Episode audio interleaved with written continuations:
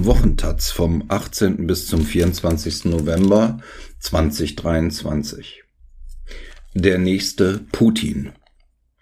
Deutschland umarmt Indien aufgrund vieler eigener Interessen. Doch der Subkontinent hat unter Narendra Modi eine gefährliche Richtung eingeschlagen. Von Max Drehhuber der von Indien, Deutschland und anderen westlichen Ländern als erfolgreich deklarierte G20-Gipfel Mitte September in Delhi war ein großer internationaler Auftritt für Narendra Modi. Zuvor war der indische Premierminister mit großen Ehren in den USA empfangen worden. Solche Auftritte sind ein wichtiger Faktor im Wahlkampf für die im April oder Mai 2024 stattfindenden indischen Parlamentswahlen, bei der sich die Partei Modis, die BIP und eine breite Parteienallianz der Opposition unter Führung der Kongresspartei gegenüberstehen. Der Ausgang ist offen. Westliche Länder haben Indien vergeblich aufgefordert, Russlands Invasionskrieg gegen die Ukraine zu verurteilen. Sie unterstützen Indien aber trotzdem nach wie vor dabei, sich als neue global agierende Macht und als Sprecher des globalen Südens im Konkurrenz zu China zu präsentieren. Euphorisch wird der sich vermeintlich schnell entwickelnde große indische Markt als Alternative für die deutsche Exportwirtschaft beim Abbau der Abhängigkeit vom chinesischen Markt bezeichnet. Gleichzeitig kommt die Regierung Indiens ihrem Ziel durch Repression, die indische Zivilgesellschaft im Shrinking Space zu ersticken, immer näher. Kurz nach dem G20-Gipfel wurde ein Klageverfahren gegen die Booker-Preisgewinnerin Arundhati Roy wegen Störung der öffentlichen Ordnung und Sicherheit eingeleitet. Der Grund, die von ihr bereits im Jahr 2010 gehaltene Rede über Menschenrechtsverletzungen in Kaschmir. Dass Kanadas Premierminister Justin Trudeau eine Woche nach dem G20-Gipfel den Vorwurf erhob, die indische Regierung sei für die Ermordung des Sikhs-Unabhängigkeitsaktivisten Hardeep Singh Niyar im Juni 2023 in Kanada verantwortlich, wird auf den Wahlkampf aber kaum einen Einfluss haben. Die von Modi, seiner Regierungspartei BIP, Indische Volkspartei und von der mit ihnen eng verwobenen landesweit agierenden und 1925 gegründeten militanten hindu-nationalistischen und antimuslimischen Organisation RSS, Nationale Freiwilligenorganisation, betriebene Umsetzung der Ideologie der Hindutva, die auch das Konzept einer Hindu-Nation beinhaltet, werfen einen großen Schatten auf die Weiterentwicklung der Beziehungen zwischen westlichen Regierungen und Indien. In Abwandlung eines in Indien benutzten Vergleichs würde eine düstere Vorhersage lauten. For the West, Modi will become the next Putin. Das politische System Indiens wird zutreffend als demokratischer Autoritarismus oder als Wahlautokratie bezeichnet, in der kritische Stimmen systematisch kriminalisiert werden und eine enge Allianz zwischen BIP und einer kartellartig organisierten Gruppe indischer Konzerne unter Führung der Adani-Gruppe besteht. In den Länderrankings der Demokratieindizes Democracy Index Freedom House Index Democracy Report und in der Rangliste der Pressefreiheit fällt Indien seit über zehn Jahren auf immer schlechtere Plätze. Um zivilgesellschaftliche Organisationen und kritische Medien unter Druck zu setzen, benutzen Regierungsstellen ein Anti-Terror-Gesetz. Stan Swamy, ein bekannter Jesuitenpriester, der sich für die Rechte der indigenen Bevölkerungsgruppe Adivasi und der Dalits der untersten Kaste der Unberührbaren einsetzte, wurde wegen eines fabrizierten Verstoßes gegen dieses Gesetz im Oktober 2020 verhaftet und starb im Juli 2021 über 80-jährig im Gefängnis. Ihm war dort medizinische Versorgung verweigert worden.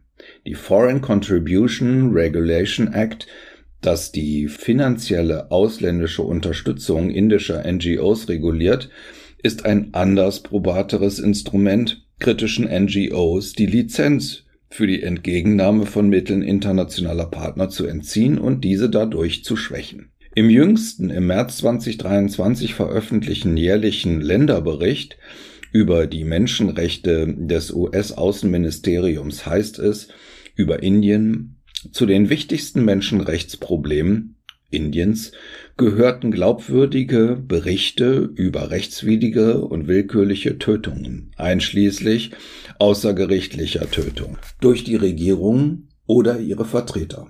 Folter oder grausame unmenschliche oder erniedrigende Behandlung oder Bestrafung durch Polizei und Gefängnisbeamte. Doch die Menschenrechtslage ist nicht das einzige Problem. Hinter den Hightech-Raumfahrt Erfolgen Indiens verbirgt sich zudem eine wachsende ökonomische Ungleichheit. Das Land steht im Länderranking des globalen Hungerindexes auf dem Platz 111 von insgesamt 125 Ländern, noch hinter Simbabwe, Nigeria, Sambia und Pakistan. Bangladesch schafft es auf den deutlich besseren 81. Platz im aktuellen UN-Bericht zur globalen Nahrungsmittelversorgung wird angegeben, dass in Indien im Zeitraum 2020 bis 2022 circa 234 Millionen, also rund 17 Prozent der Bevölkerung, unterernährt waren.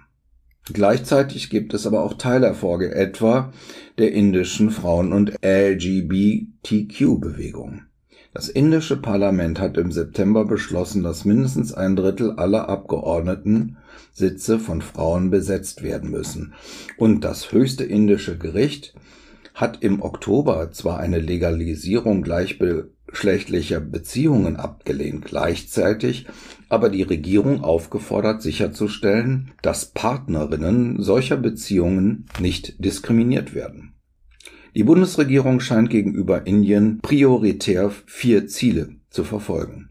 Indien erstens als engen Partner gegen Russland und China zu gewinnen, zweitens als Markt für die deutsche Wirtschaft stärker zu erschließen und drittens als engen Partner in der Klimawandelpolitik und als größeren Abnehmer erneuerbarer Energien zu gewinnen. Das vierte Ziel der werteorientierten bzw feministischen Außenpolitik der Bundesregierung gegenüber Indien ist es, gravierende Menschenrechtsverletzungen und den Abbau demokratischer Institutionen in Indien nur sehr zurückhaltend öffentlich zu thematisieren, um so das Kalkül, die Erreichung der ersten drei Ziele nicht zu gefährden. Im Mai 2022 erklärten Kanzler Scholz, Premierminister Modi in ihrer gemeinsamen Erklärung in Berlin die Partnerschaft mit gemeinsamen Werten und die strategische Partnerschaft auszubauen, die auch die Förderung des Handelns mit Verteidigungsgütern umfasst. Verteidigungsminister Pistorius hatte Indien Anfang Juni besucht und zusammen mit seinem indischen Kollegen eine gemeinsame Absichtserklärung für den von deutschen und indischen Firmen gemeinsam durchgeführten Bau von bis zu sechs U-Booten unterzeichnet. Die Bundesregierung verfolgt eine Art Umarmungsstrategie gegenüber Indien. So besuchte Ende Januar 2023 der deutsche Botschafter des Chief Minister von Uttar Pradesh, Yogi Adityanath, der als einer der radikalsten antimuslimischen BIP-Politiker Indiens gilt und regelmäßig gegen Muslime hetzt. Diese deutsche Umarmungsstrategie basiert auf falschen Annahmen über die Ziele und Interessen der BIP-Regierung.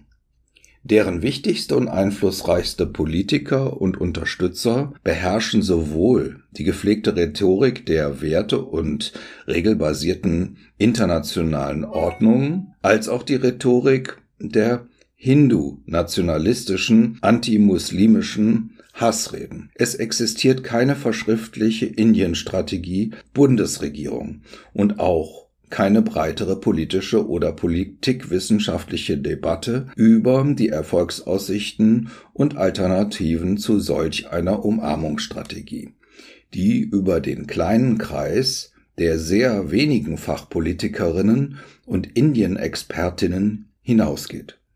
Solch eine Debatte wäre aber dringend notwendig. Die BIP und die RSS betreiben systematisch die Schwächung und den Abbau demokratischer Institutionen und kommen ihrem Ziel immer näher die Zivilgesellschaft zum Schweigen zu bringen. Die Bundesregierung hält aber trotzdem an der strategischen Partnerschaft mit gemeinsamen Werten fest und hofft, dass bei der nächsten Parlamentswahl 2024 die BIP-Regierung abgewählt wird.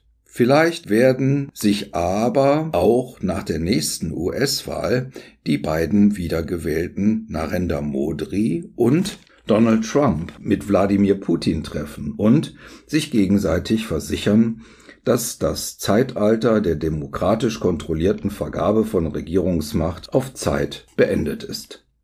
Es ist Zeit für eine weitere Zeitenwende, in der eine stärkere transnationale Zivilgesellschaft zusammen mit internationalen Organisationen und einflussreichen Einzelpersonen innerhalb und außerhalb des UN-Systems versucht, das fragile und auf große Konflikte zusteuernde globale Staatensystem einzuhegen und zu zivilisieren. Eine stärkere Zivilgesellschaft ist ein unverzichtbares Korrektiv und eine wichtige treibende Kraft der Verteidigung, des Ausbaus und der Implementierung internationaler Menschenrechtsgüter. Deutsche, europäische und indische NGOs Hilfswerke, Akademien und politische Stiftungen sollten ihre ex existierenden, aber stark zu zersplitterten Kooperationsformen ausbauen und besser vernetzen und dabei auch Partnerinnen aus Nordamerika einbeziehen. Es bräuchte gemeinsame Kampagnen und Plattformen für die Begegnung der wachsenden indischen Diaspora in Deutschland und Europa. Allerdings malen auch die transnationalen zivilgesellschaftlichen Mühe nur langsam. Aber es besteht Handlungsbedarf. Wie gesagt, wenn Modi auch die nächste Parlamentswahl gewinnen sollte, könnte er der nächste Putin sein. Max Drehhuber ist Politikwissenschaftler und Autor. Er heißt eigentlich anders, schreibt aber auf eigenen Wunsch unter Pseudonym.